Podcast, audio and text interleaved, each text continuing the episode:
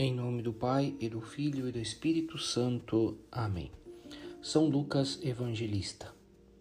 São Paulo fala várias vezes em suas cartas de um de seus companheiros, chamado Lucas, cujo louvor percorre todas as igrejas. Às vezes ele o chama de seu médico amado, aquele que zela por sua saúde. É também São Paulo que nos diz que veio da nobreza e não do judaísmo Lucas era de Antioquia e provavelmente foi lá que ele conheceu o grande apóstolo. Acompanhou em várias viagens e viveu com ele durante muito tempo. Ele também esteve ao lado de São Paulo durante o cativeiro e provavelmente assistiu ao seu martírio. Além disso, São Paulo escreve a Timóteo que Lucas é o único que está com ele. Depois disso, tudo o que sabemos sobre ele devemos à tradição que nos diz que voltou ao Oriente, pregou em Peloponeso, permaneceu virgem até a sua morte e morreu em Tebas aos, 30, aos 84 anos, cheio do Espírito Santo. Um escritor bizantino do século VI, chamado Teodoro o Leitor, reserva-nos uma última notícia a respeito dele.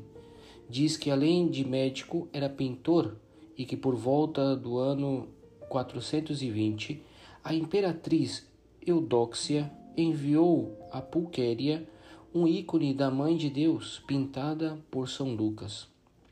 Pelo menos é certo que ele foi o pintor espiritual de Maria, pois seu Evangelho da infância de Cristo é a mais bela pintura e o retrato perfeito da Mãe de Deus que se fez na terra.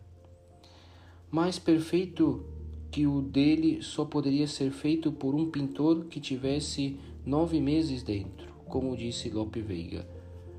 No entanto, temos que procurar a alma de São Lucas mais do que nos dados históricos dispersos em seus escritos. Os Atos dos Apóstolos nos revelam o coração apaixonado pela novidade trazida por Cristo.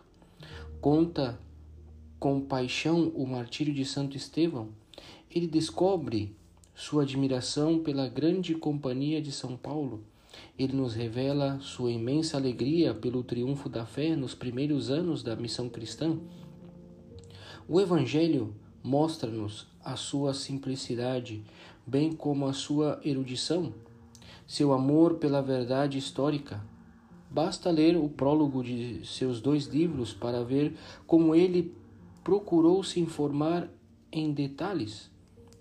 Relata profundamente sobre a Virgem Maria, como mostram suas histórias de infância, admirado pela qualidade de Salvador de, de Cristo Tal é o tema dominante do seu Evangelho.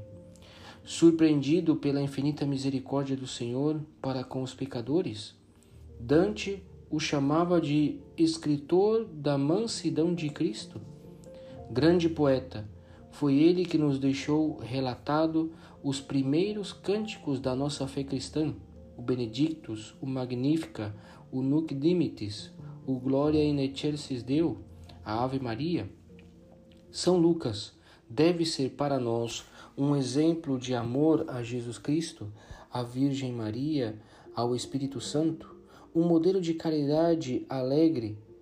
Não é em vão que os mistérios gozosos são os mistérios que conhecemos através de Sua pena. Louvado seja nosso Senhor Jesus Cristo, para sempre seja louvado.